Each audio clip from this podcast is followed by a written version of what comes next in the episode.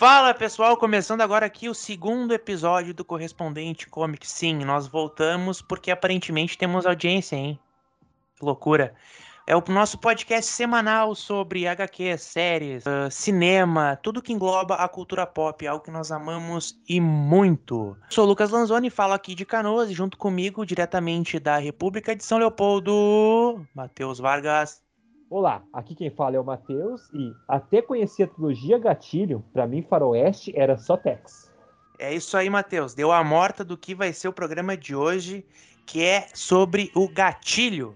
Originalmente lançado de forma independente por Pedro Mauro e Carlos Stefano, Gatilho foi republicado recentemente em um formato de luxo, bonito e muito gostoso pela Pipoca e Nanquim, Lucas.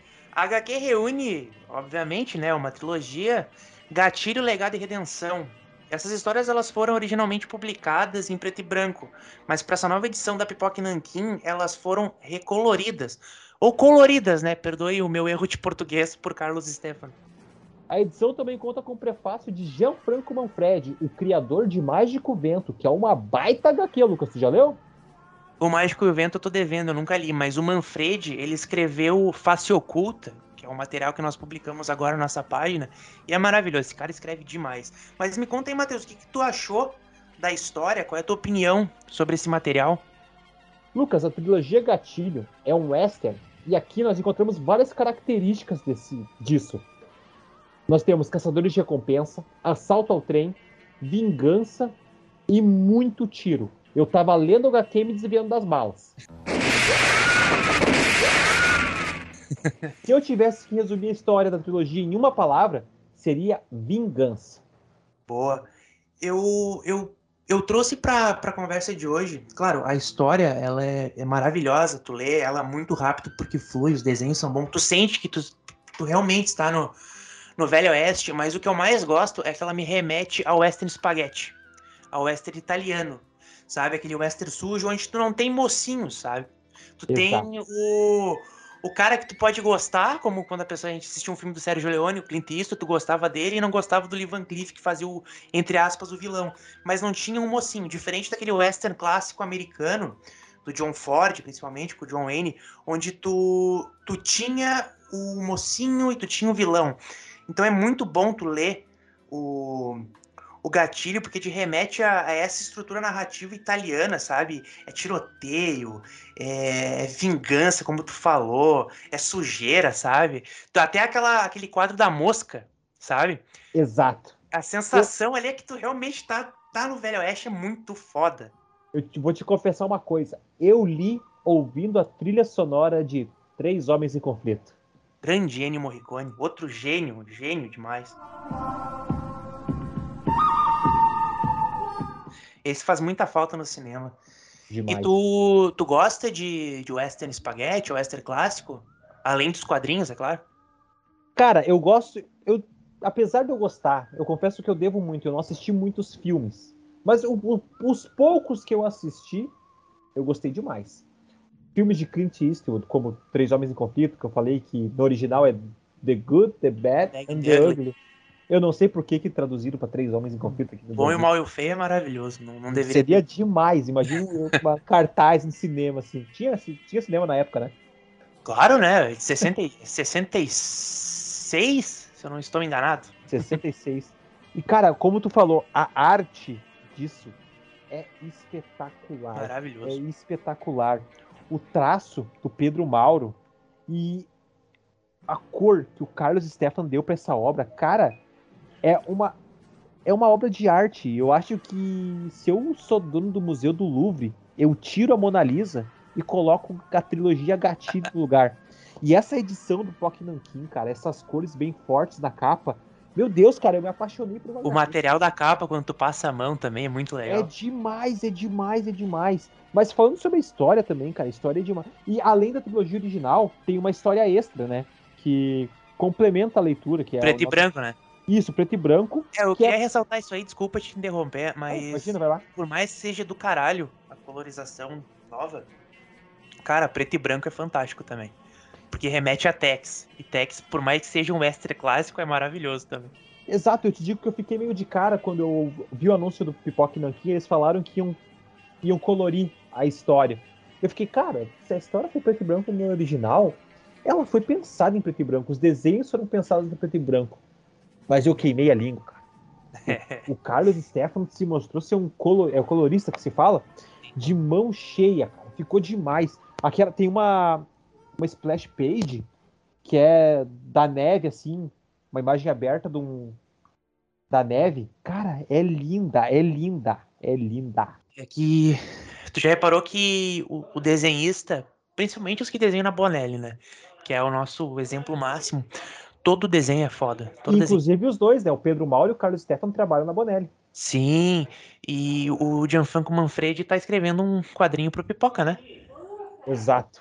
É, já foi confirmado que o Gianfranco Manfredi tá fazendo um, um quadrinho pro Pipoca. E o que eu ouvi falar é que ele ia fazer para Bonelli, só que na Bonelli ele não teria garantias que quem desenharia ia ser o Pedro Mauro. Então hum. ele foi tá fazendo pro Pipoca para ser o Pedro Mauro que vai ilustrar essa história. Tá Ou louco. seja, vem outra pepita por aí, Lucas, pela editora Pocket É, petardo, petardo. Mas falando em Wester, cara, tu, tu falou que devia, que tu não assistiu ainda muitos. A Versátil lançou dois boxes de Western Spaghetti, eu comprei os dois. É muito legal, cara. É, é da hora. É muito ah, bom. Sim, cara, eu. Porque eu te digo assim, a, a primeiro Faroeste eu comprei. Eu ia muito em sebo quando eu era mais novo. Hoje, hoje eu não vou muito. Eu me lembro até hoje. Foi um Tex Almanac. O nome da história era Complô em Washington. A capa era uma pessoa caída com uma pistola na mão. Não, não tava mais com a pistola na mão, porque o Tex havia chutado a mão da pessoa e a pistola tava voando. Cara, eu achei demais aquela capa. Eu comprei e foi o primeiro Tex que eu li. E foi ali que eu me apaixonei por, por HQs de faroeste. Eu tô, falou em Tex, eu tô lendo o Sinal de Yama. E é muito interessante porque mesmo quando a história ela tem sobre a, uh, como é que eu posso dizer? A temática é sobrenatural. Te... Ainda assim é bom. Eu não sei que tipo de droga o, os roteiristas da Bonelli usam, mas eu sei que funciona, cara. É animal, assim, qualquer história. Eu nunca li nada da Bonelli que seja ruim. Mas, cara, voltando ao, te... ao Tex. É que fala gatilho vai te trazer pra Western, vai te trazer a Tex, vai te trazer a. Cara, é uma infinidade de assunto quando fala em Western. Voltando ao gatilho, Lucas, o que que tu destacaria da história? o, o legal da, da história, principalmente da narrativa, é que tem muitos momentos que não tem diálogo. Exato. E tu entende, sabe? Por conta do traço. Isso é uma coisa que eu destaco muito na história, porque tu sabe quando tanto o roteirista quanto o desenhista eles são bons, quando sem diálogo tu consegue entender o que a história quer te passar. Isso é uma coisa que eu destaco. Cara, eu acho muito da hora, porque na primeira história a gente tem um acontecimento ali que uma mulher é estuprada.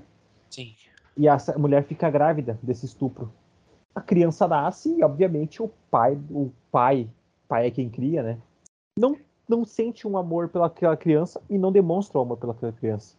O cara vira um gente, diabo. Né? E a gente vê no decorrer da história o que que isso acontece, porque na verdade aquela aquele cara que é o raivoso, que que tem vários problemas, que ninguém gosta porque ele é muito perigoso, ele também é uma vítima. Sim. É isso que eu acho muito louco nessa história. Ele não aceitou muito bem tudo aquilo que aconteceu. É, é uma grande história, né? É demais. E Dá pra dizer, será que é uma questão que é trazer até pro final da, do debate, se assim podemos chamar. Dá pra dizer que Gatilho é a maior história de western já produzida no Brasil? Ah, cara, aí tu me pega, porque é a única que eu conheço. Pra mim é. Mas, ó, cara, eu acho que é, porque eu, eu pesquisei e eu não encontrei outra coisa outra brasileira de Western além dessa. É porque eu imagino que seja, cara, porque é o que a gente ouve falar, né? É o que é. tá aí no. De quem conhece, de quem a gente vê falar de gibi na internet aqui no Brasil, só fala de gatilho. Sim, o, o, tem o episódio do, do Confins, do Universo, que eles falam sobre o Wester e um dos convidados é o Pedro Mauro. E, cara, eles falam a todo momento de, de gatilho, sabe? E do quanto foi impactante essa obra pro próprio Pedro Mauro voar pra, pra Bonelli. Cara, eu sabe o que eu gostaria de fazer uma hora? É conversar com. Não precisa ser com os dois, com um, com um deles, ou Pedro Mauro ou Carlos Stefan, e perguntar como é, porque eles começaram com um quadrinho independente, né, cara? E olha Sim. a proporção que tomou. Hoje a gente tá falando aqui em ser o maior western do Brasil. Sim. Deve- E imagina como é, que, como, é que, como é que deve ter sido pra eles essa experiência de produzir uma HQ de forma independente e Porque eles, eles vendiam em, nas Comic Con Experience, nas né? Comic Con. É, exato, eu, cara, eu nunca tive a experiência de ir numa Comic Con. Então, Sim. se não fosse por isso, por esse, essa republicação do Pokémon King, eu não teria chance de ler a história completa. Porque tá fora de catálogo total, sempre esgotava. E, e os caras no, no Mercado Livre pedem um rim por uma edição. Aí não tem como. Pede um rim por uma edição. Então, cara, deve ser muito. E o, outra coisa, eu vejo o pessoal falar que ah, é uma trilogia, mas pode ser lido uma história, histórias avulsas, porque são histórias com meio, com- início, começo e fim. Eu discordo, cara. Eu acho que É, eu também discordo. a trilogia, cara. A trilogia conta uma tem que história. É a mesma coisa que tu pegar um livro do Tolkien, do Senhor dos Anéis, e querer ler só um segundo e dizer, ah, é uma história Vou fechada. Não As é, duas torres aqui, ó. não é, cara, não é. E Não olha, tem. olha que honra, a gente tá comparando Pedro Mauro e Carlos Stefan com Tolkien. Ah,